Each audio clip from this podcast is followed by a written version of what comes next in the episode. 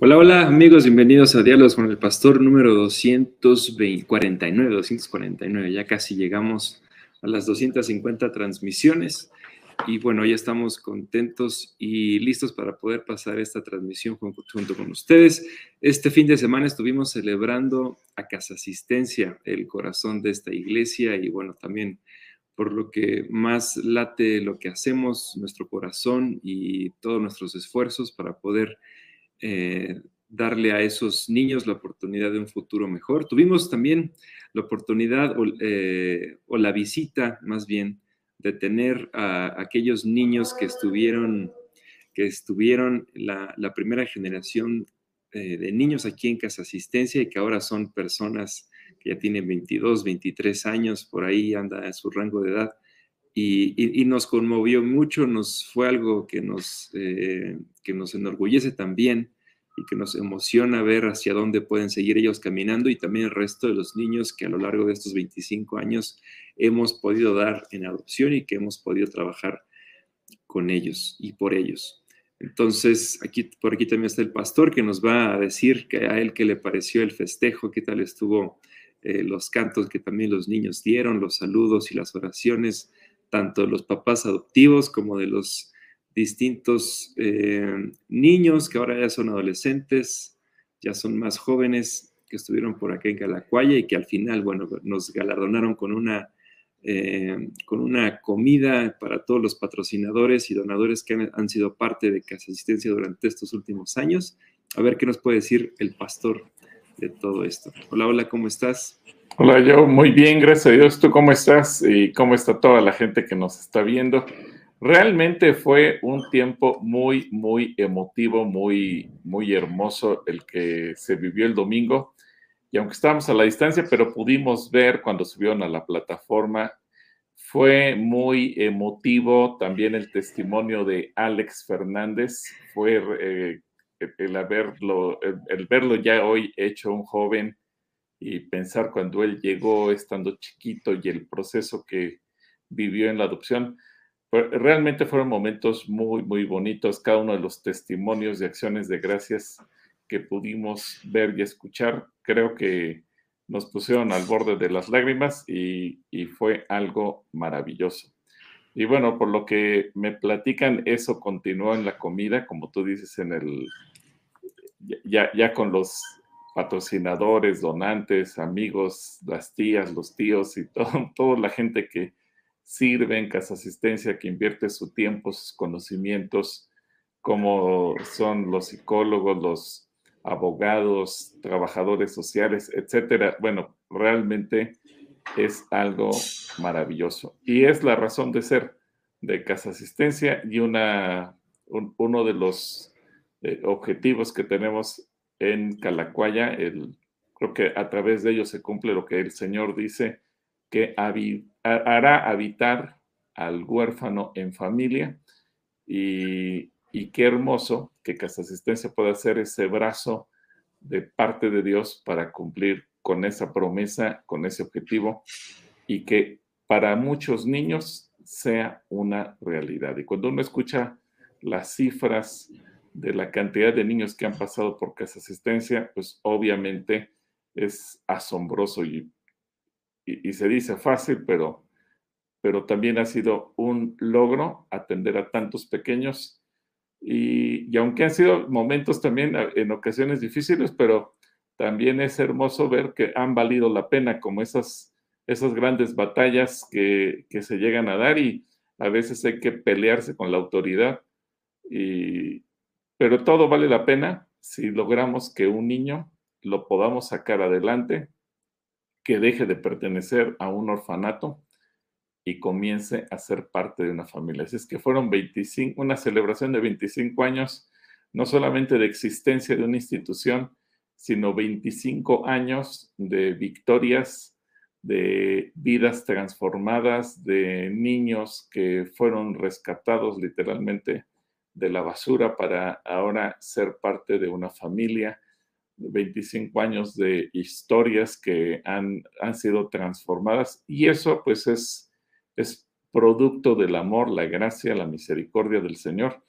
y de tanta gente tan valiosa que Él ha colocado en Casa Asistencia. Algo hermoso. Sí, fue algo, fue algo muy bonito, que pudimos eh, también ver a la distancia. Entonces, eh, y andamos a la distancia porque esta ocasión nos tocó estar en Jalapa, Veracruz. Por cierto, mandamos también saludos a todos aquellos que nos ven desde desde Jalapa, desde Veracruz, desde las distintas localidades que tiene Veracruz en sus diferentes, las filiales que tenemos también por allá, que tenemos como tres filiales ¿va? en todo el estado de Veracruz. Y bueno, pues les mandamos un, saludo a todos, a todos por allá. sí, un saludo para todos. Realmente eh, también nos quedamos nosotros sorprendidos cuando, eh, bueno, nosotros invitamos a la a la gente a que nos siguiera en las redes sociales y cuál es nuestra sorpresa que nos dicen, pero sí los estamos siguiendo y, y hasta vemos diálogos con el pastor, etcétera, etcétera. Entonces, pues un saludo a tanta gente que, que tan cariñosamente también nos recibió a un grupo de pastores que la, la semana pasada estuvimos ahí con ellos, nos trataron con mucho cariño, fue algo muy, muy bonito. Así que un abrazo para todos ustedes, amigos de Jalapa. Y con mucho eh, café también. Y con mucho café y con mucha comida, mucho café y mucha comida. Realmente fue algo fuera de serie, un ejemplo de hospitalidad, de amor, de atención. Gracias a todos ustedes por tanto cariño que nos manifestaron.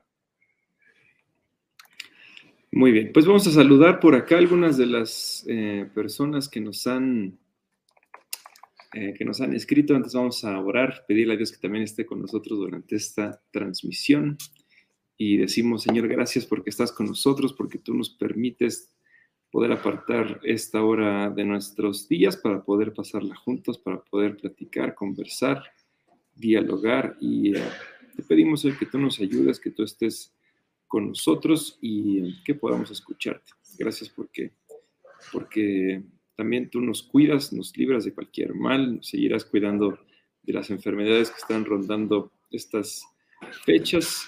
Y gracias Dios porque estás con nosotros. En el nombre de Jesús. Amén. Saludamos por acá a Edrey Espitia, a Janet Pérez, que por acá dice, le mando un saludo muy grande, pastor, y yo desde San Jerónimo, desde San Jerónimo en la Magdalena Contreras. Te mandamos saludos igualmente para ti, Janet a Omar Lomelí, a Eneida Aranda, también acá a Moni Ro, a Elizabeth Fernández Romero, a Raúl José Rosales, eh, Abigail, Carrillo, Ana María González, Fabiola Camas, que anda, anda, se acaba de comprometer Delmar, entonces seguramente toda la familia Camas anda muy, muy feliz. Muchas felicidades, Fabiola.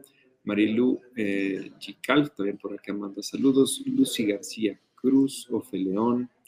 Katia Oruga nos dice saludos desde Querétaro.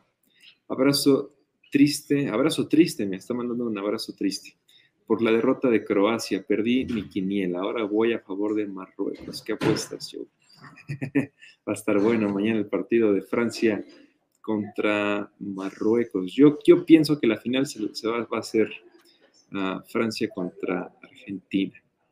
Veremos a ver qué, sucede. Pero bueno, también me gustaría que eh, llegara a Marruecos, Katy, a ver, a ver qué tal. Hace rato estaba haciendo un análisis. el único país con el que ha perdido Francia fue con Túnez. Entonces, si Túnez le ganó a Francia, puede ser que Marruecos le gane a Francia. Y si Marruecos gana pasa a la final y la final es contra Argentina, el único país que le ha ganado a, Argentina es Arabia Saudita. Entonces puede ser, hay una posibilidad por ahí. Pero bueno, hay que, ver, el partido mañana, Katy. Espero que también lo disfrutes como disfrutaste y sufriste de hoy. Abigail Carrillo, por acá también nos manda saludos. Marisol Rivera, actriz. Shalom. Shalom, Marisol. Natalia Sitle, Nancy Rodríguez, que no dice nada, pero igual la saludamos. Eh, Cristina Méndez también manda saludos, incluyéndonos a nosotros dos. Muy bien, muchas gracias, Cristina. ¿Qué piensas tú? ¿Viste el partido de hoy? ¿Pudiste ver algo? Sí, estuvo emocionante y, yo esperaba más de Croacia, sinceramente, pero creo que me dio la impresión como que ya los jugadores mentalmente se conformaron con ser parte de los eh, cuatro finalistas y, y, van a pasar a la historia como una gran selección, indudablemente. Siento que les faltó determinación, eh, ambición de querer jugar la final y ser campeones. Esa fue mi impresión. Por la forma en que jugaban y tiraron, creo que dejaron mucho que desear. Eh, felicidades a todos los argentinos. Tenemos muchos, muchos amigos en Argentina. Eh, nos da gusto que, que, Argentina haya pasado la final. Sobre todo, creo que Messi, Messi, un jugador que ha sido extraordinario, que ha roto récords de todos los, en todos los sentidos y ámbitos deportivos. Lo único que le falta es ser campeón del mundo para coronar su carrera de manera perfecta, ¿no? Balones de oro, campeón de goleo, récord de goles, títulos obtenidos con diferentes clubes, principalmente el Barça en diferentes categorías y torneos, prácticamente lo ha ganado todo lo que se puede ganar como futbolista excepto una Copa del Mundo. Es que creo que, que, le haría bien cerrar, y además porque él ya se va a retirar, yo creo, ¿no? Entonces creo que le haría bien cerrar su ciclo como futbolista, como campeón del mundo. Y bueno, un, abrazo a don Marcelo Díaz, a Hugo Márquez, a Gabriel Ventas Gala, Nadia Márquez y a todos nuestros amigos que están allá en Argentina. A lo mejor no recuerdo todos los nombres, el pastor Rafael Pedace y eh, hay muchísimos, muchísimos, mejor voy a omitir nombres, pero son muchos los amigos argentinos y bueno, nos, nos alegramos con ustedes de que su país, pese a que le venció al nuestro, ahora está en la final y que el próximo domingo esté disfrutando la Copa del Mundo, ya sea contra Francia o contra Marruecos. Creo igual que tú que aunque eh, quizás sentimentalmente estamos con Marruecos por ser la primera vez que llega por ser un país africano, por ser un país del que nadie esperaba nada y que esté entre los cuatro mejores del mundo, pues eh, una cosa es el, deseo, pero creo que, creo que Francia es un super equipo, es un muy poderoso, lo demostró en los partidos que ha estado teniendo, sobre todo en las últimas rondas, contra Inglaterra, que fue un partidazo. Entonces, yo creo que la final va a ser Francia contra Argentina. Que por cierto, tendremos por acá alguna actividad el domingo para ah, alrededor de la final, pero eso les hablamos un poquito más tarde. También tenemos por acá a Adriana García. Nos hace una pregunta, mejor puedes contestar de manera muy breve, que nos dice, buenas tardes, pastor, y esto también lo... La respuesta está en la Biblia. Dice, les bendiga una pregunta. ¿Qué significa el arca en la Biblia como el arca de Noé, el arca del pacto y más? Bueno, es que son diferentes arcas, mi querida Adriana. Eh, el arca de Noé es como un barco, imagínate un barcotote donde se metieron todos los animales. El arca del pacto es más bien como un altar en donde se, el Señor mandó que se colocara la vara de Aarón, pero que también se colocara una muestra de lo que fue el maná y que también se pusieran las tablas de la ley. Eh, era como una caja, vamos a decirlo así, una caja que tenía una tapa y, esa tapa tenía unos querubines. Pero aunque la palabra es la misma arca, sus significados son diferentes. Entonces, e, es, es parte de, no, no puedo meterme más a detalle, pero para que tengas una idea y no te confundas, porque no, no es que el arca sea una palabra constante que siempre signifique lo mismo, sus significados son diferentes. Una bendición para Adrián. Saludos, Adrián. Juan Enríquez nos dice mm, bendiciones. Muchas gracias, Juana. De Nera Cortés. Edrey nos dice, el Teletón también cumple 25 años, el 17 de diciembre. Pues felicidades también al, felicidades al Teletón. Que, por hemos trabajado con Teletón también, ¿eh? Sí, el, Teletón nos patrocina a algunos de los niños y les da terapias en sus instalaciones en diferentes ocasiones y distintas eh, condiciones de salud también son los que ellos atienden. Entonces, sí, también ellos han bendecido de una u otra forma a, nuestros niños de casa asistencia. También tenemos por acá a Deyanira Cortés, eh, tenemos a Sánchez Eduardo, eh, mandan un saludo muy grande. Gracias, Eduardo, de Yanira Cortés, otra vez. Nos dice bendiciones. Hernández Espíndola por acá nos dice ¿dónde un cristiano puede poner algo, árbol de Navidad. Bueno, eh, Hernández Espíndola, recuerda, que nosotros no contestamos si se puede o no se puede. Nosotros damos algunas eh, referencias bíblicas y tú decides, o el cristiano en cuestión decide si lo quiere o no, o no lo quiere poner. Ah, y de esto ya hemos hablado también largo y tendido en otras ocasiones, en otras transmisiones. Eh, ¿Quieres agregar, alguna, alguna cosa para Hernández Espíndola? No, pero puedes buscar ahí en el catálogo de YouTube de Diálogos con el Pastor. En el 2020, en diciembre del 2020, estuvimos analizando un, un documental que se llama Saturnaleo Navidad. Pero como dice yo, al final dejamos que cada quien tome sus propias conclusiones, porque creo que ahí tenemos que asumir nuestra responsabilidad como cristianos y que no digan, me dijeron que hiciera esto o me dijeron que no lo hiciera. Creo que ahí cada quien asumirá su propia eh, decisión, su responsabilidad y lo que tú decidas hacer eh, delante de Dios, él, él te va a guiar. Muy bien, te mandamos un saludo, Hernández Espíndola. Connie Stevens por acá también nos manda saludos, Sandra Carrillo. Eh, Connie nos dice, aquí cocinando pavo agridulce, ¿gustan? Mira, nada más. Ah, buen eh, provechito. Esperemos que te quede bueno, Connie. Así como veniste a ver el partido de México, a ver si vienes a ver el partido de Argentina. Sí, sí, si le queda pavo, pues ya que nos traiga para probar. Disfruta mucho tu pavo, Connie. Lucy García también por acá está. Malú nos dice, buenas tardes, Pastor Gilberto, yo, por favor, oración por mí, tengo gripe y tos, mucho fluido en la nariz, bendiciones para todos ustedes desde Cotitlán Iscali. Cuídate mucho, Malú. Ahorita los contagios andan a la alza otra vez. Entonces, esperemos que estés bien, oramos por tu salud y cuídate, cuídate mucho. Dice Moni, dice Dios siga bendiciendo a todos los que trabajan en Casa Asistencia y Dios bendiga a todas las filiales de eso. Muy bien, gracias Moni, que así sea. Abigail Carrillo dice, es bíblico hacer posadas en la iglesia cristiana ya que me invitaron a una.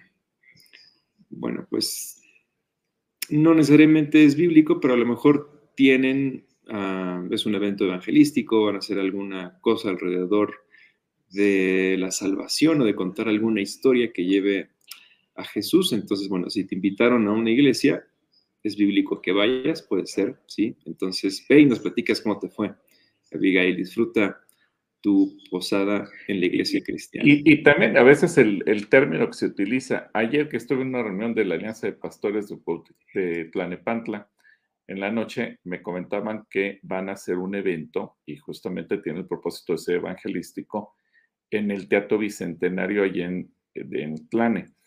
Y cuando pidieron el permiso, alguien del municipio dijo, ah, esta va a ser la pastorela de los cristianos.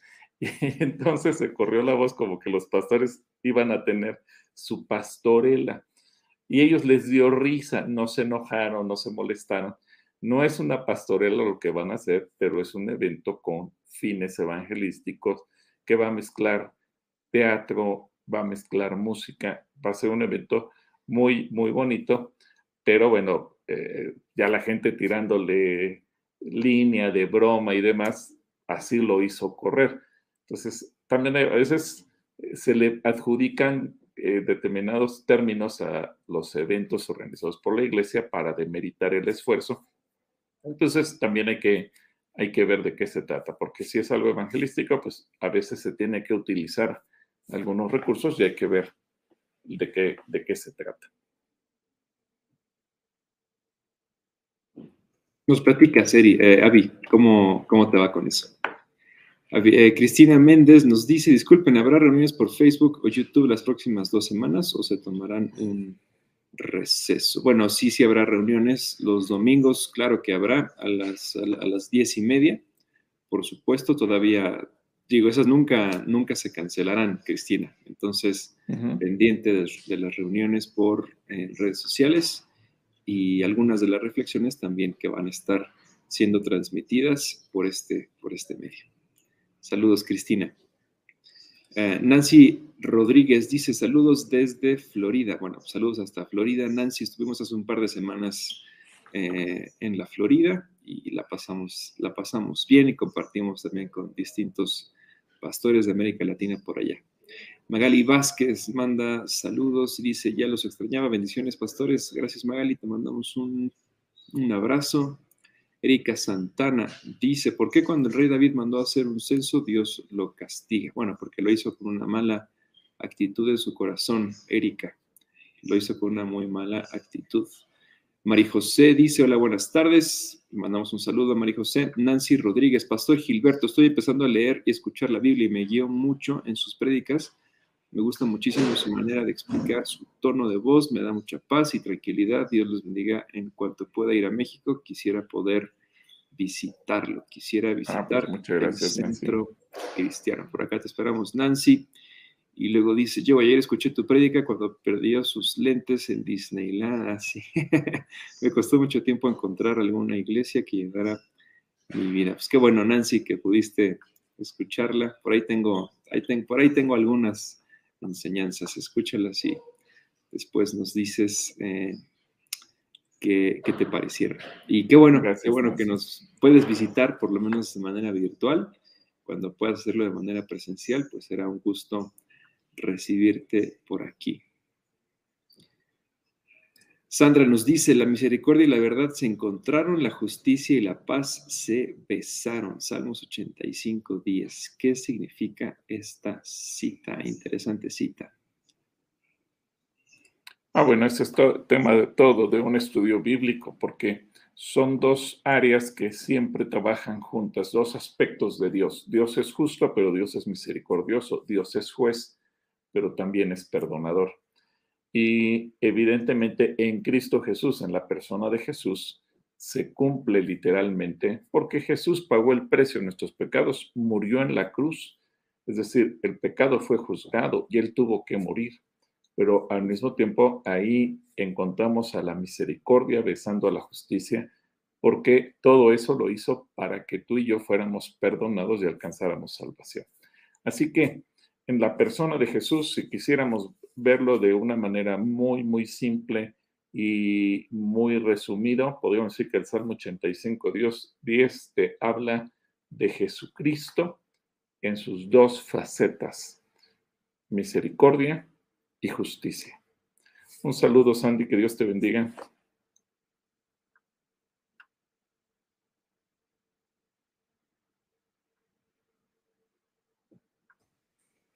Muy bien, Carla Jiménez nos dice buenas tardes, me hicieron una pregunta, si re, si re los unicornios, no entiendo.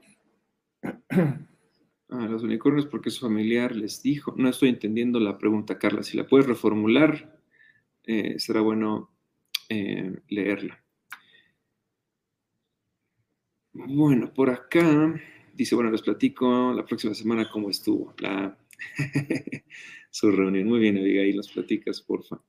Dice, buenas tardes, pastor, soy Ofir, no sé si se acuerda de mí, tengo 12 años, leí algo del libro de Apocalipsis, me puede ayudar en saber si en la Biblia menciona cuándo va a suceder lo que menciona en Apocalipsis. ¿Tienes alguna idea de cuándo va a suceder todo lo que está escrito en Apocalipsis? Hola, Fir, te mando un, saludo con mucho cariño. Y bueno, la Biblia nos dice características, pero no fechas. Entonces, ha habido momentos en la historia, Ofir, en que desde el propio apóstol Pablo, él pensaba que ya estaba pronto por suceder, porque se cumplieron muchas de esas características. Eh, Juan llegó a pensar lo mismo, pero pues han, ocurrido eventos en donde Dios le da una nueva oportunidad al ser humano y eso ha hecho que se prolongue. Entonces, no nos preocupemos tanto por la fecha. La Biblia no nos dice la fecha, no nos dice exactamente cuándo va a suceder. Muchos, muchos, pero muchísimos han intentado interpretar, descifrar y llegar a una fecha determinada y hasta el momento todos, absolutamente todos, se han equivocado. Entonces, no, no queremos tampoco nosotros ser de los que le entren a ese grupo y preferimos simplemente vivir, Ofir, como dice, como enseña el apóstol Pablo de manera general. Vive como si hoy Jesús fuera a venir. Y entonces cuando Él venga, nos tomará preparados para estar en su presencia. Pero igual, a lo mejor tú vas a ser en 70 años un hombre de 82 y, y seguirás pensando en lo mismo. Entonces, eh, al final de cuentas es creo que algo que no, la Biblia no nos dice, pero tenemos que estar preparados para cuando llegue el momento. Un saludo, Fir, que Dios te bendiga. Te mandamos un saludo, Ofir. Eh, Rami, ¿cómo? Rami Marilú manda saludos y dice, es bíblico decretar y declarar. También es una enseñanza eh, larga. Hemos hecho predicaciones acerca de, declarar y decretar, Rami. Eh, ¿Qué puedes decirle de manera muy breve? Bueno, el domingo justamente voy a hablar un poquito de ello. Entonces, espera la predicación del domingo, Rami. Muy bien, Rami, pues ahí está. Tu, tu pregunta tendrá respuesta el domingo. Tenemos por acá también a, Carmen Barajas que dice, ¿puedo pedir oración para que Dios abra puertas de trabajo nada más para mí? Claro que sí, Carmen. Eh, oraremos por ti. Los Yayos también por acá mandan saludos. Y ah, también le pregunta acerca del viaje a Israel. ¿Tienes tú las fechas del viaje a Israel? Sí, bueno, eh, tenemos que salir de México del 26 de agosto para regresar el 11 de septiembre. El viaje en sí inicia con nuestro primer día, el día 28 eh, de agosto ya tenemos que estar en Israel, ahí ya vamos a pasar la primera noche por lo tanto tenemos que salir el 26. Entonces, Minerva, si quieres, eh, con mucho gusto vamos a ir dando los detalles. En enero yo creo que vamos a tener nuestra primera reunión para dar a conocer absolutamente todo lo relacionado con el viaje y, y va a ser un viaje muy bonito. Entonces, no te lo pierdas. Qué bueno que preguntas y espero que vayas con nosotros. Muy bien, pues yo creo yo que pasamos a la, entrevista con el presidente Jimmy Morales, que el, martes de la semana pasada, por problemas técnicos con mi computadora, no lo pudimos poner, pero eh, yo espero que hoy ustedes lo puedan eh, escuchar, lo puedan ver y puedan aprender de lo que él nos dice y al final, si hay alguna pregunta, con mucho gusto estaremos para responder. Muy bien, pues sí, recordamos que hace un par de semanas el pastor estuvo en, Israel en un marco de un evento acerca de distintas personalidades que les enseñaron, ahí los llevaron a conocer algunos lugares que regularmente no se visitan en viajes a Israel. Entonces, en este, en este evento, el pastor pudo conocer a Jimmy Morales. Jimmy Morales fue presidente de Guatemala hace algunos años y uno de sus grandes logros en su periodo de presidente fue que pudo trasladar la embajada de, Guatemala a Jerusalén, reconociendo a Jerusalén como la capital del país. Y bueno, ese también fue un logro histórico y después de Guatemala algunos otros países lo pudieron hacer, otros lo fue algo que, odiaron, que repulsaron, que no, no les gustó este acto, pero pero bueno, fue algo, fue algo muy bueno que pudo hacer eh, Jimmy Morales por, por Israel.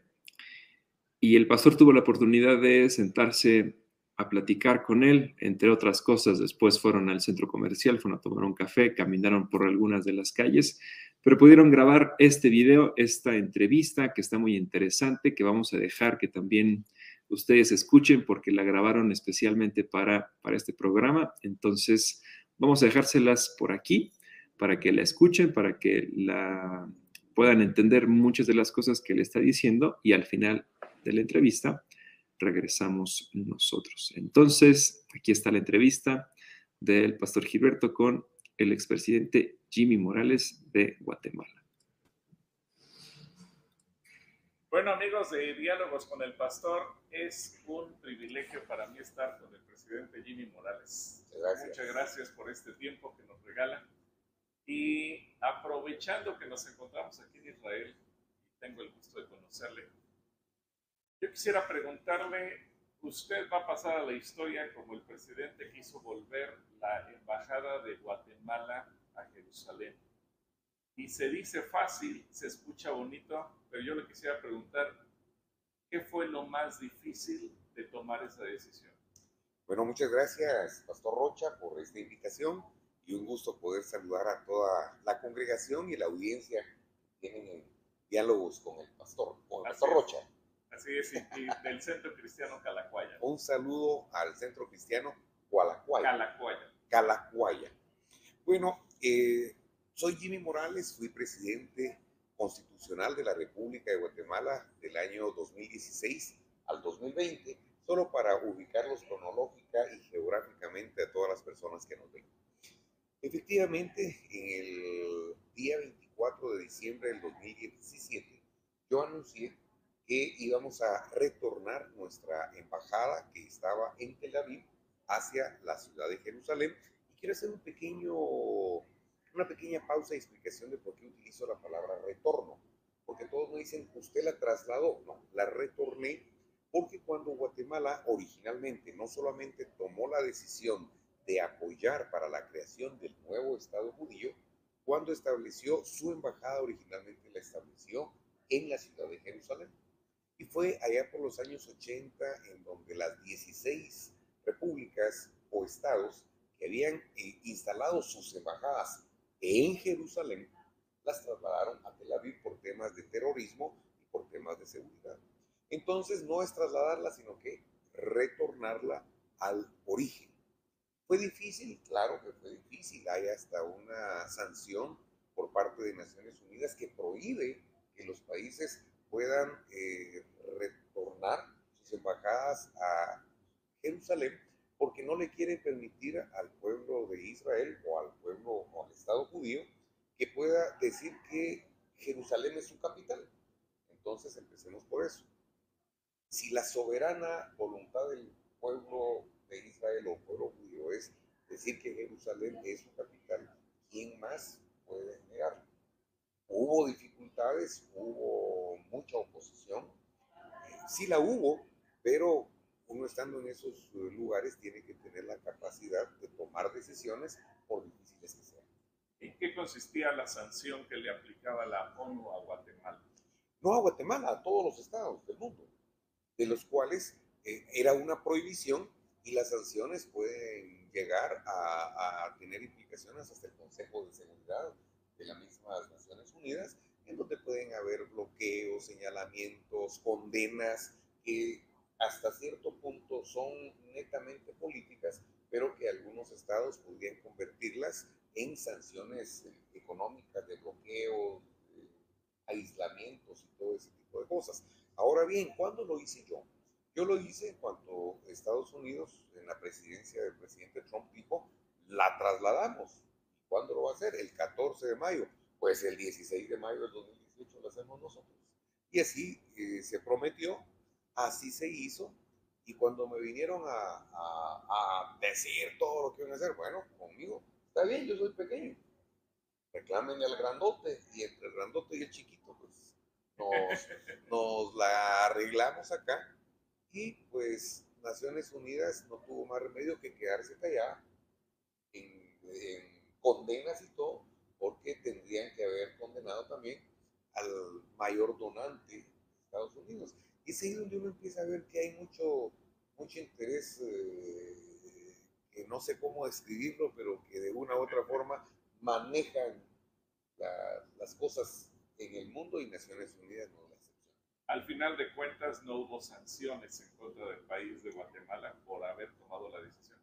Hubo señalamientos de toda naturaleza por parte de países, eh, brincaron algunos países árabes, brincaron países sudamericanos, eh, fundamentalmente el bloque socialista como Venezuela, Nicaragua, Bolivia y todos ellos, hubo críticas muy severas de parte de, de la izquierda del país, hubo mucha, mucha polémica al respecto, pero gracias a Dios ninguna sanción real que pudiese afectarnos y tampoco todas las grandes advertencias que me decían los grandes gurús de la política exterior que me decían que se iba a caer el precio del, del um, cardamomo, que en mi país cerca de 350 mil familias en la parte norte del país viven del cultivo y exportación del cardamomo, puesto que la mayor parte o casi el, el, el 100% de esa producción la consumen países árabes. No solamente no se cayó la venta, sino que el precio en vez de caerse se triplicó. Esto ya no me pregunten a mí por qué se dio, pero de que es un hecho, es un hecho. Trajo bendición. Trajo bendición. Ya cada quien analícelo como quiera. Los pastores, rabinos dirán que es milagro. Yo políticamente les voy a decir, fue una eh, decisión que macroeconómicamente benefició al cultivo cardamomo en el país. Gracias a Dios. Ahora, ¿hubo, se dañó alguna relación con algún país eh, árabe o de la Liga Árabe? Pues yo creo que sí se dañó, pero en realidad no tenemos relaciones diplomáticas y políticas con estos países. Y sí la tenemos y la hemos tenido con Israel. Entonces, si ustedes se ponen a analizar la decisión, no fue una decisión de fe ni caprichosa, sino que fue una decisión eh, responsable. Empecemos por esto. Guatemala fue uno de los países que votó a favor de la creación del Estado de Israel. Es como una paternidad eh, responsable de la creación de un Estado. No lo vamos a abandonar o darle la espalda posteriormente, como han hecho muchos, porque es la ola, porque es la tradición, porque es lo que se viene haciendo, sino que tenemos que ser responsables. Si nosotros le dimos la posibilidad de vida y vemos el desarrollo y el pujante crecimiento que tiene, lo que tenemos que hacer es contribuir con que eso se dé, porque de eso se trata. Eh, no es eh, qué me das a cambio, sino cómo te ayudo para que, para que más adelante, si yo necesito tu apoyo, pues pueda contar con socios fuertes. ¿Para qué queremos socios débiles? Necesitamos socios mucho más fuertes. De que se arruinó o se lastimó alguna relación, empecemos con el mismo Estado palestino. Y además es ser congruente con la decisión que se tomó en el 48. Exacto, 47. 47, perdón. Ahora, eh, una pregunta más que le quiero hacer. Siendo usted un hombre de fe, que además fue pastor en su juventud, ¿cómo conciliar la fe, las convicciones, siendo un jefe de Estado? Es una buena pregunta y voy a hacer una pequeña salvedad. Sí, fui pastor, fui estudiante del Seminario Teológico Bautista en la ciudad de Guatemala y fui pastor porque era parte del pensum académico. En realidad nunca sentí el llamado específico para el pastorado, aunque fue una etapa, cinco años de mi vida, de los 18 a los 23, hermosísima, que no la cambiaría por nada del mundo. Ahora sí, ¿cómo, Ahora, cómo, hago un cómo? paréntesis. Porque yo le decía al pastor Jimmy, al presidente Jimmy, que finalmente cumplió con el llamado de ser pastor de una nación, no de una congregación, sino de una nación entera. Sí, el- el- es, un, es un privilegio realmente y de una u otra forma podría plantearse de que sí hay cierto, cierta comparación de, de- de un pastorado, aunque algunos dirán, usted no es mi pastor, pues les guste o no, uno es presidente de toda una nación. Así es. Pero les contaba de que no, no tengo ese llamado y ya, si hubiera sido pastor, yo creo que ya hubiera colgado a unos 10 diáconos ahí en la... Así es que yo felicito esa paciencia de los pastores, que es un llamado sumamente importante. Pero ¿cómo se puede combinar la fe con una presidencia? Yo creo que es algo no tan difícil ni tan distante como se nos ha presentado en muchas iglesias y en mucha, mucha enseñanza cristiana. La política es una ciencia o es un arte y Aristóteles decía que era ambas cosas y Aristóteles decía que debiera ser considerada la política como la madre de todas las ciencias porque su fin supremo es buscar la felicidad del ser humano. Y si la política busca la felicidad y la fe cristiana, y creo que muchas otras creencias van de la mano con buscar el bienestar para el prójimo, yo creo que hay mucha, mucha relación con ello.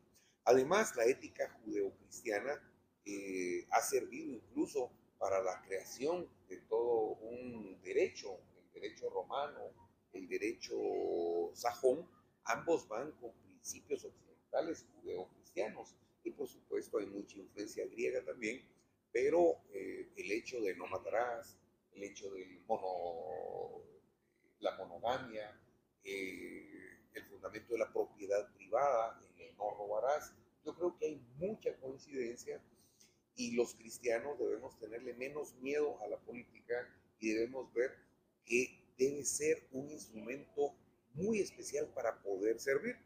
Y el mismo Jesús nos decía que no es más grande aquel que tiene más gente a su servicio, sino aquel que tiene la posibilidad de servir a más. Qué privilegio poder servir a 18 millones de personas. Por supuesto, con cada decisión que toma un presidente o un ente de poder, machuca callos eh, y genera enemistades o inconformidades. Pero si en una casa un padre de familia no puede satisfacer los gustos y deseos de tres hijos y su esposa, porque uno quiere comer chaumín, el otro quiere comer pollo, el otro quiere comer frijoles y el otro no quiere comer, y el presupuesto de la casa solo permite un tipo de comida y en el mejor de los casos tres veces al día. Así es que la decisión no es que todos coman o que todos quieran o dar el dinero para que cada quien compre su comida, sino que hay que tomar una decisión qué se va a comer, cómo se va a cocinar y qué presupuesto tenemos para hacer esa comida. Así es que al final del tiempo habrá que hacer el recuento qué opina la población, la historia de los resultados que se obtuvieron y, bueno, pues eh, creo que los que nos metemos a la política tenemos, al igual que, los que tomamos decisiones, algún día seremos juzgados por, lo que hicimos. Ya lo creo. Ahora, eh, ¿cuáles fueron los principales desafíos antes, durante y al terminar su gestión como presidente? Bueno, cuando yo llegué a la presidencia, mi país estaba literalmente en crisis. Nos habían instaurado una comisión que se llamaba Comisión contra la impunidad en Guatemala. Sí, sí, era una comisión eh, de Naciones Unidas, aunque el convenio es bien raro porque dice que no es de Naciones Unidas, pero eh, la pone el secretario general de Naciones Unidas y no le daba cuentas a nadie, ni a los donadores, ni al Estado de Guatemala, ni a Naciones Unidas. O sea que en última instancia era un arma letal porque podía hacer lo que quisiera sin darle cuentas a nadie. Esta comisión había intervenido de tal forma el sistema eh, del país, el sistema de justicia, que esta comisión decía qué juez era el bueno y qué juez era el malo. Y decía, estos jueces son los jueces de la impunidad. Los que no decían lo que ellos decían eran jueces corruptos y los exponían y los presentaban a la justicia. Asimismo con los diputados, con los políticos y con los empresarios, y todos felices porque era lucha contra la corrupción y habían literalmente derrocado a un presidente y yo entro después de un presidente que fue de facto o de transición eh, por cuatro meses y el país en llamas porque los hospitales sin medicinas, los hospitales completamente hacinados, hasta en los corredores había gente tirada si alguien tenía un accidente tenía que ir a la farmacia a comprar el hilo para suturar la gasa y todo. Y si no tenía dinero, pues, no se le atendía. Así encontré yo el sistema de salud. Los médicos en huelga decían, si no nos pagan los sueldos atrasados, no trabajamos. La OMS, que es la Organización Mundial para la Salud, y la OPS, que la Organización Panamericana para la Salud, Nos dijeron que no nos vendían medicina ni aunque pagáramos en efectivo, cash, porque debíamos las vacunas del 2014 y del 2015. Y si eso fuera poco, me entregaron una caja fiscal con menos 1.200 millones de quetzales. El tipo de cambio del quetzal versus el dólar es del 780 por 1. O sea que si lo bajamos estamos hablando de menos eh, Estamos hablando de menos 150 millones de dólares. Menos 150 millones de dólares. Y así agarré yo la presidencia y gracias a Dios y a mucha gente, con pura donación de medicina logramos estabilizar los primeros seis meses el Ministerio de Salud de tal cuenta que cuando entregamos la presidencia, nuestros hospitales tenían un 100% de abastecimiento de medicinas, un 99.7% de abastecimiento de material médico quirúrgico. A los médicos se les tenía y a todo el personal saludista se les había pagado al, día y se les habían hecho incrementos salariales de entre el 8 y el 15%. Y los hospitales estaban completamente estabilizados con una inversión de más de 500 millones de quetzales en equipo y habíamos invertido una cantidad similar en construcción de nuevos hospitales y en reparación y remozamiento de los mismos. ¿Cómo recibí salud? ¿Cómo lo entregué? Completamente estabilizado. Políticamente lo recibí en llamas y se entregó con elecciones libres, con toda la gente queriendo votar. Y en educación hubo logros eh, y entre las cosas que más me costó fue, a pesar de que yo venía de los medios de comunicación, trabajar con los medios de comunicación porque eh, no gasté un centavo en publicidad. Y eso les dolió mucho a los medios de comunicación porque entendí que los medios de comunicación en su mayoría critican al Estado, pero como dijo alguien, a los medios o se les paga o se les pega. Yo ni les pegué ni les pagué, entonces me, me pegaron ellos a mí y hay un medio de comunicación, y lo voy a decir, el grupo Prensa Libre, que era de los más fuertes del país, em, terminó despidiendo cerca de 350 empleados. Que dependían del gobierno. Exactamente. ¿Y saben en dónde estaba? En que ellos imprimían los libros de texto. Y solo ahí, solo ahí, ellos sobrefacturaban casi 70 millones de quetzales al Cuando se les quitó ese negocio, casi quebraron. Hoy Prensa Libre es la envidia de todas las mujeres en Guatemala.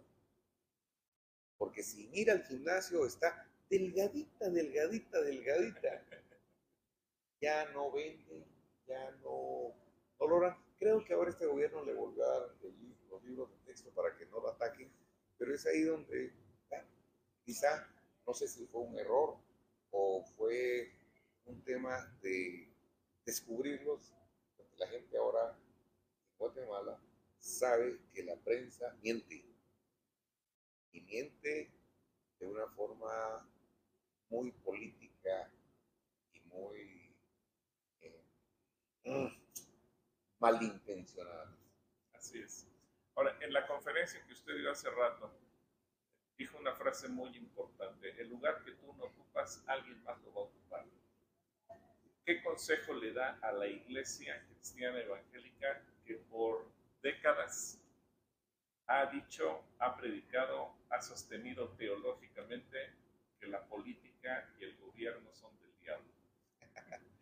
Bueno, mi mamá me dijo, fue mi, principal opositora, me dijo cuando yo empecé a decir que yo quería ser presidente, mira mi hijo, por favor deja de estar diciendo que vas a ser presidente porque no me gusta pero mamá, yo quiero ser presidente, pero no, por favor, sacate eso de la cabeza porque no quiero y no vas a hacerlo. Pero ¿por qué mamá? Porque ladrones no eduqué yo, mijo. Y ese es el concepto que tiene muchos. Eh, para empezar, yo quiero decirles que yo no, no opino de esa manera, al contrario, le dije a mi madre, pues, porque vos me educaste a mí y sabes que no educaste ladrones, tenés una responsabilidad ciudadana y cristiana de apoyarme porque vos no querés que un presidente ladrón llegue o una persona ladrona llegue a ser presidente. Así es que tenés una responsabilidad y lo entendió y me apoyó de tal forma que me ayudó en mi campaña y después siendo yo presidente fue una de las mujeres que más oró. Ella con su gorrita, sin que nadie la conociera, iba al parque, a la Plaza de la Constitución, que es la que está frente al palacio, porque mucha gente se concentraba a orar todos los domingos a las 6 de la mañana por este presidente. Y ella era una de las mujeres que madrugaba a las 5 de la mañana a orar por el presidente. Y muchas mujeres, y a veces la reconocían, usted es la mamá, por favor cállese, y, y me apoyó. Así es que yo le puedo recomendar a los pastores, a los padres de familia, que si alguien dentro de sus congregaciones o dentro de sus familias empieza con la intención de participar, no le quite el deseo, al contrario, exhórtelo. Y si usted quiere ejemplos bíblicos, le puedo hablar de José.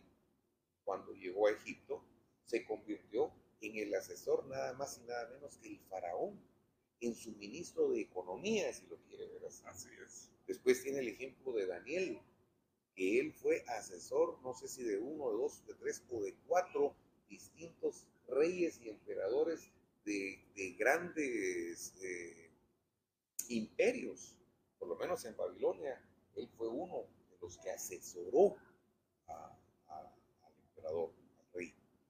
Y si seguimos, vamos a encontrar que muchas personas estuvieron dentro del espíritu siendo grandes líderes. Los jueces en su momento, cuando no había un rey, eran los, gobernantes que gobernaban, y el mismo Sansón, si no estoy mal, siendo un juez, venía el Espíritu de Dios sobre él. Así es que mm, yo creo que hay mucha base bíblica, pero ustedes los pastores son los que mejor pueden debatir y ejemplificarlo. Lo que sí les puedo decir es que en cada espacio que un creyente, un cristiano pueda tomar decisiones, va a tomar decisiones que van a beneficiar al pueblo. Y dentro de ese pueblo está el pueblo de Dios. ¿Y qué mejor que sean decisiones que tengan un sustento ético, moral dentro de la fe cristiana? Así es, y, y qué mejor que seamos congruentes, que si oramos por tener un presidente cristiano, desde que yo me convertí a Cristo, recuerdo que siempre se ora porque un presidente cristiano, pero curiosamente nos enojamos cuando un cristiano está en la política y uno se pregunta, ¿y de dónde va a salir entonces el presidente cristiano? Hay una cosita que, que si me permite, pastor, yo sé que ya tenemos poco tiempo, pero es importante. Hay una canción mexicana, por cierto, es, si te vienen a contar cositas malas de mí, manda todos a volar y diles que yo no fui aplica. Miren, dentro de la política, dentro de muchas áreas, pero en la política se presta mucho para eso, hay muchos temas que se llaman calumnias y empiezan a hablar mal de las personas. Y por cierto, hay muchas cosas que son verdad, muchas cosas que son mentiras, pero recuerden ustedes que la mentira, mientras más verdad tenga, más daña. Lo primero que hacen con un político es dañar su imagen que es un borracho, que es un mujeriego, que es un aquí, que es un allá, o que es un extremista, que es un... Y muchas de las cosas no son verdad. Por ejemplo, a mí en una, en una mañana yo iba a contestar y dice, y grabaron como, como que yo andaba bolo, como que andaba ebrio, y nada que ver. A todos los presidentes guatemaltecos los han puesto como que son borrachos, que son mujeriegos, que son de todo y la gente lo cree. A mí me llegaron pastores a decir, mire, presidente, dice que le queremos. Ahora lo primero que hice fue llamar a mi esposa. Yo aquí te vení, escuchar lo que dice, no. Pero no, lo que le queremos decir es, pues por eso, quiero que lo escuche mi esposa. Porque decían que yo en la terraza, en la azotea del palacio, armaba unas fiestas y unos bacanales y que solo, decía, Flaquita, contarles a los pastores, y es cierto, no, y a veces el mismo liderazgo, la misma familia, empieza a creer las cosas que dicen los medios de comunicación. Y hay cosas que serán ciertas, pero no crean todo lo que dicen los medios de comunicación, porque mucha de la estrategia es generarle problemas al líder con su familia, con su esposa, con su grupo cercano, con la gente que lo apoya. Y en el caso de un cristiano, la iglesia lo va a ver mal. Por supuesto, no somos santos y, por dónde pasó, pero gente correcta, la iglesia es la gente correcta. Y usted le dijo algo a su mamá, que orara con usted y orara por usted. Sí, y lo hizo. Y quiero decirles que no sé si pasaría la historia como el mejor presidente o el peor presidente de la historia de mi país. Pero lo que sí estoy seguro es que pasaría la historia como el presidente más orado, porque oró por mí tanta gente en mi país, fuera de mi país, y yo creo que gracias a esas oraciones nuestro, nuestro gobierno pudo culminar y pudimos y podemos decir hasta aquí nos ayudó Jehová y espero que el Señor nos siga bendiciendo en el futuro. Y si pueden seguir orando por nosotros se los vamos a agradecer. Y por los políticos y presidentes de sus naciones aunque no estén de acuerdo con ellos oren por ellos ya sea que Dios cambie sus corazones o como a Faraón Dios le endureció su corazón. Claro. Y, bueno, está el ejemplo de los sátrapas que buscaban hacer caer a Daniel y buscaban de qué acusarlo, etc. Ahí está, ya lo Ahora, una última pregunta. ¿Qué consejo le da a los jóvenes que quieren incursionar en la política, pero que las mamás, los papás, los pastores no los quieren dejar entrar en ese ámbito? Bueno, lo primero, honra a tu padre y a tu madre. Nunca le faltes el respeto a tu familia, a pesar de que no te apoyen o no te, o no te comprendan. Segundo, mucha oración y fe en Dios. Y los sueños hay que realizarlos, cueste lo que cueste. Y aún cuando los padres no estén de acuerdo con uno, pues uno también tiene la capacidad, sin faltarles el respeto, sin deshonrarles, poder tomar las decisiones de poder amar a la patria y servir a la patria desde algún puesto público. Sabiendo que el servicio público tiene una cruz. ¿Sabe usted cuál es la cruz del servicio público? ¿Cuál es la cruz? Que nadie o muy pocos te lo van a agradecer. Uno se mete al servicio público sabiendo que van a decir, ay, es que los doctores son, al doctor del hospital público siempre dicen que no lo atiende bien, que las enfermeras son unas pesadas. Pero mire, el servicio público es una bendición, pero téngalo por seguro que nadie o quizá muy pocas personas se lo van a agradecer. Y para finalizar, un consejo para los jóvenes, aprendan idiomas, aprendan idiomas. Que una de las falencias que yo tuve y tengo como, como político es que me preparé académicamente bien, eh, en español y en números, lo quieran, pero en idiomas he tenido limitantes y es importante porque cada día es más y más y más abierto el mundo a la globalización y no hablo de, políticas y, de ideologías, sino la simple posibilidad de comunicarnos nos facilita la posibilidad a través de idiomas. Así es que jóvenes, cristianos que piensan en política, mis felicitaciones, sean, esfuércense y sean valientes, no teman y no desmayen, porque su Dios promete estar con ustedes y también les manda que amen a su prójimo como a ustedes mismos, qué mejor que servir desde la política, donde se busca la felicidad del prójimo. Bueno, vamos a orar por usted. Y por cierto, nos comentaba eh, que aunque Estados Unidos fue el primer país en anunciar el traslado de la embajada, Guatemala fue el primer país que lo concretó. Exacto.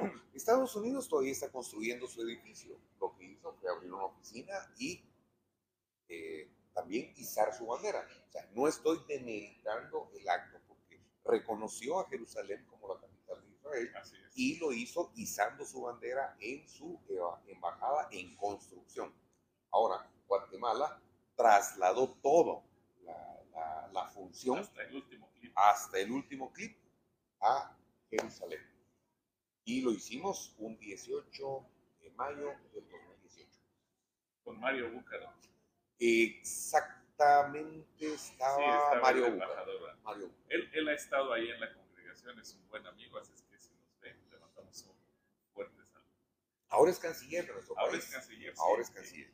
Pues vamos a hablar qué les parece, amigos, por el presidente Jimmy Morales. Padre, yo quiero darte gracias por la vida de este hijo tuyo, porque es un ejemplo para muchos, para nosotros y para los jóvenes que también quieren incursionar en la política.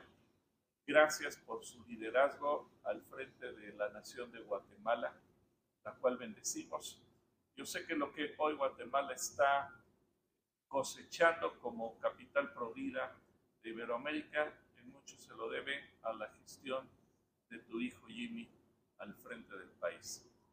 Ahora oramos porque también sea tu protección sobre él, sobre su esposa Patricia, sobre cada uno de sus hijos y que en todo momento tú lo guardes, tu bendición sea con él y tú le muestres qué es lo que ha de hacer a continuación los próximos años y la forma en que tú lo vas a utilizar para seguir siendo un instrumento de bendición para muchos. En el nombre de Cristo Jesús. Amén.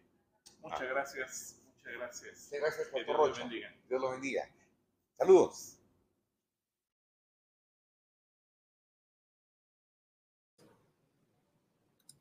Muy bien, pues ahí estuvo la entrevista con el expresidente Jim Morales. ¿Qué te pareció la entrevista? Bueno, tú la hiciste, pero Bueno, creo que fue, fue muy interesante conocer sus puntos de vista, el, el consejo que al final le da a los jóvenes de prepararse también en cuestión de idiomas, que él confiesa que es una debilidad.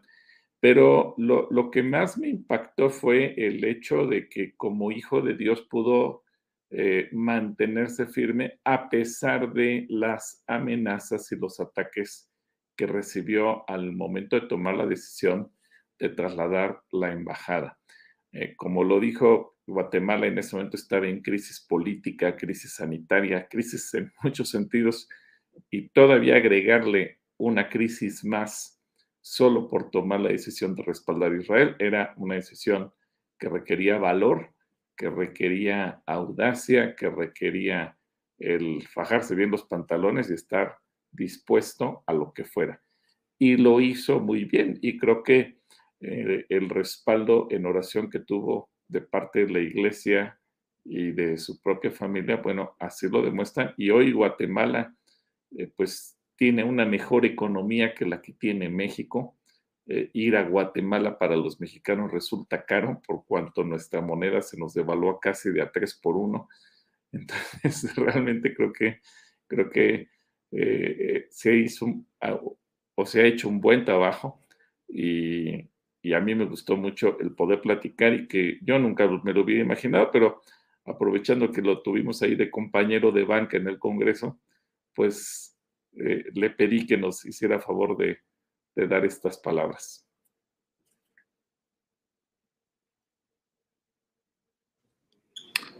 Muy bien. Pues por acá hay algunas, um, algunos comentarios alrededor de la entrevista. Dice, muy buena entrevista. Oye, ¿a, qué se dedica?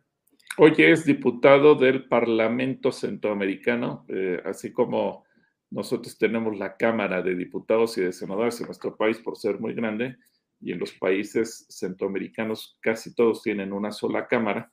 Bueno, también tienen una Cámara que, que vendría siendo como eh, la representatividad de cada país de Centroamérica para ser una región pequeña y se ponen de acuerdo para determinadas cosas y problemas que tienen que enfrentar en común. Hoy en día él, es diputado ahí y nos platicaba que estaba valorando el ser diputado para su país.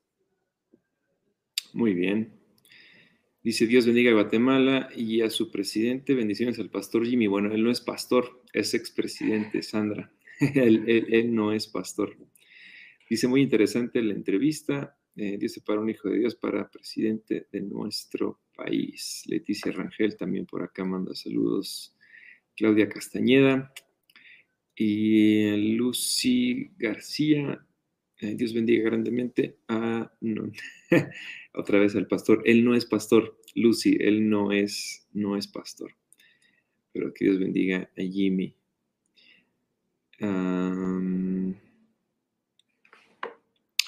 Yara nos dice, buenísima entrevista, Pastor Gil, en este mandato se cumple la palabra que bendecirá a quien te bendice y es un excelente mensaje para los jóvenes que tengan la inquietud de ocupar puestos en el gobierno. Gracias. Un saludo para Yara, Mario y todo, y Emiliano. Y sus otros dos chamacos. Así es. Hasta a Vivi también. Elizabeth Fernández también por acá manda saludos. Y bueno, muy bien. Pues creo que son todos los comentarios que tenemos ahorita al respecto. ¿Tú quieres agregar alguna otra cosita? Pues realmente que, bueno, también el, jueves es una entrevista mucho más chiquita que le hicimos al vocero de Jimmy Morales, porque también es una persona muy interesante por todo lo que vivió, es otra perspectiva, también es un hijo de Dios, también es un cristiano, y eh, vamos a ponerla, dura mucho menos, pero creo que también va a ser muy, muy interesante porque son cosas que podemos aprender de personajes que ocuparon cargos públicos importantes. Él fue secretario de comunicaciones de su país, eh, pero también lo que hay detrás de su historia es muy interesante. Así es que el jueves no se pierda la entrevista que vamos a tener con él.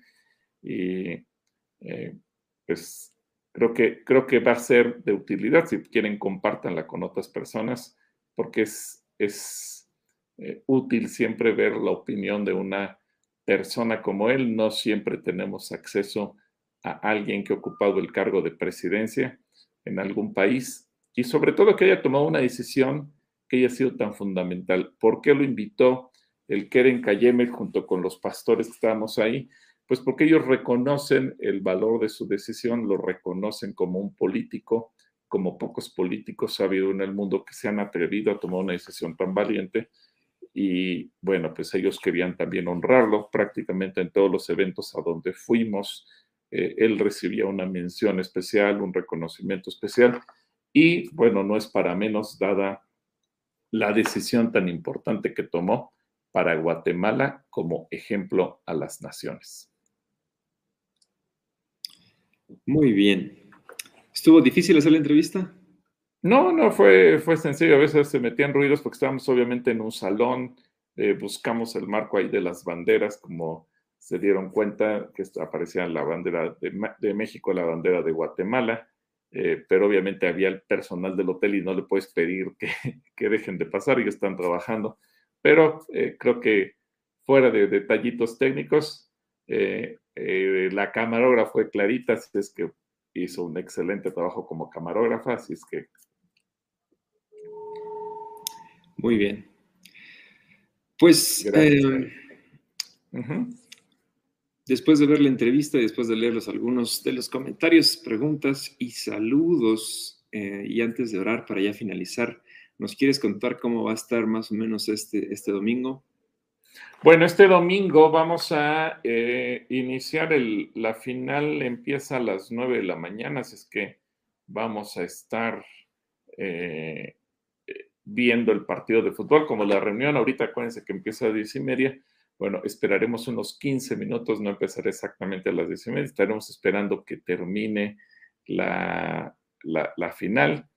¿Y por qué lo hacemos? Bueno, no es que le demos prioridad al fútbol, ni mucho menos, pero también entendemos, y, así lo hemos visto históricamente en los 41 años que tenemos como iglesia, que cuando hay una final de fútbol y coincide con el horario de la reunión dominical, uno, la mitad de la iglesia no viene.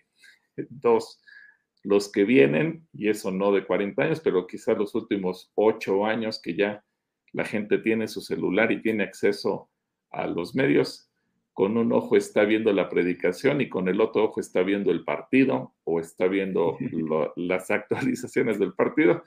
Entonces, mira, eh, para que nadie se sienta ni culpable, ni deje de venir a la iglesia, ni, ni se sienta que está pecando porque está viendo el partido en su celular y escuchando la predicación con el otro, pues mejor aguantamos unos minutos, esperamos que termine el, el partido y empezamos la reunión. Ventaja que solamente hay una reunión, así es que estaremos empezando, eh, calculo yo que a las 11, a menos que hubiera penaltis o cosas así, pero estaremos empezando alrededor de las 11 y obviamente al final va a haber actividades eh, recreativas, van a, hacer las retas de mamá, de chavitos, va, a haber partidos eh, tanto con pelota de niños como va a haber el torneo también con videojuegos, va a haber futbolitos de esos tradicionales de palanca, es decir,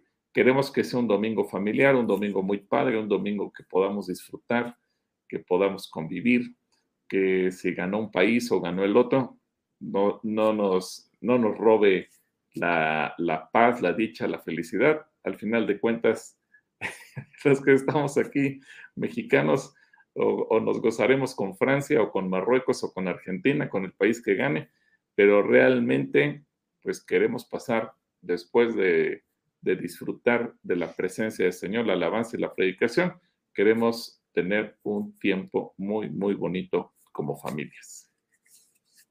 Muy bien, pues todo eso tendremos el próximo, el próximo domingo Va a ser un domingo familiar. Tendremos, además del juego, la reunión y algunas actividades para que vengas a jugar junto con tu familia. Y bueno, aproveches también a traer a alguien que a lo mejor nunca antes ha venido y que quieras traer. Tráetelo al partido y después deja que también eh, Dios hable a su, a su corazón. Bueno, pues bien, pues nos ayudas a orar por las distintas intenciones de oración. Y claro que sí. Nos vemos el jueves. Pues Padre, gracias porque tú nos has permitido tener este tiempo, eh, responder algunas preguntas, el poder ver esta entrevista que hicimos con el expresidente Jimmy Morales. Y sobre todo Dios por lo que tú dejas en nuestros corazones y yo ruego por todas las personas que nos han escrito que están pasando en este momento alguna situación de salud crítica, que tu bendición sea con ellos, tu sanidad, tú eres un Dios de milagros y nos ponemos de acuerdo para pedir por la sanidad de cada uno de tus hijos. Gracias por lo que tú habrás de hacer. En el nombre poderoso de Cristo Jesús. Amén.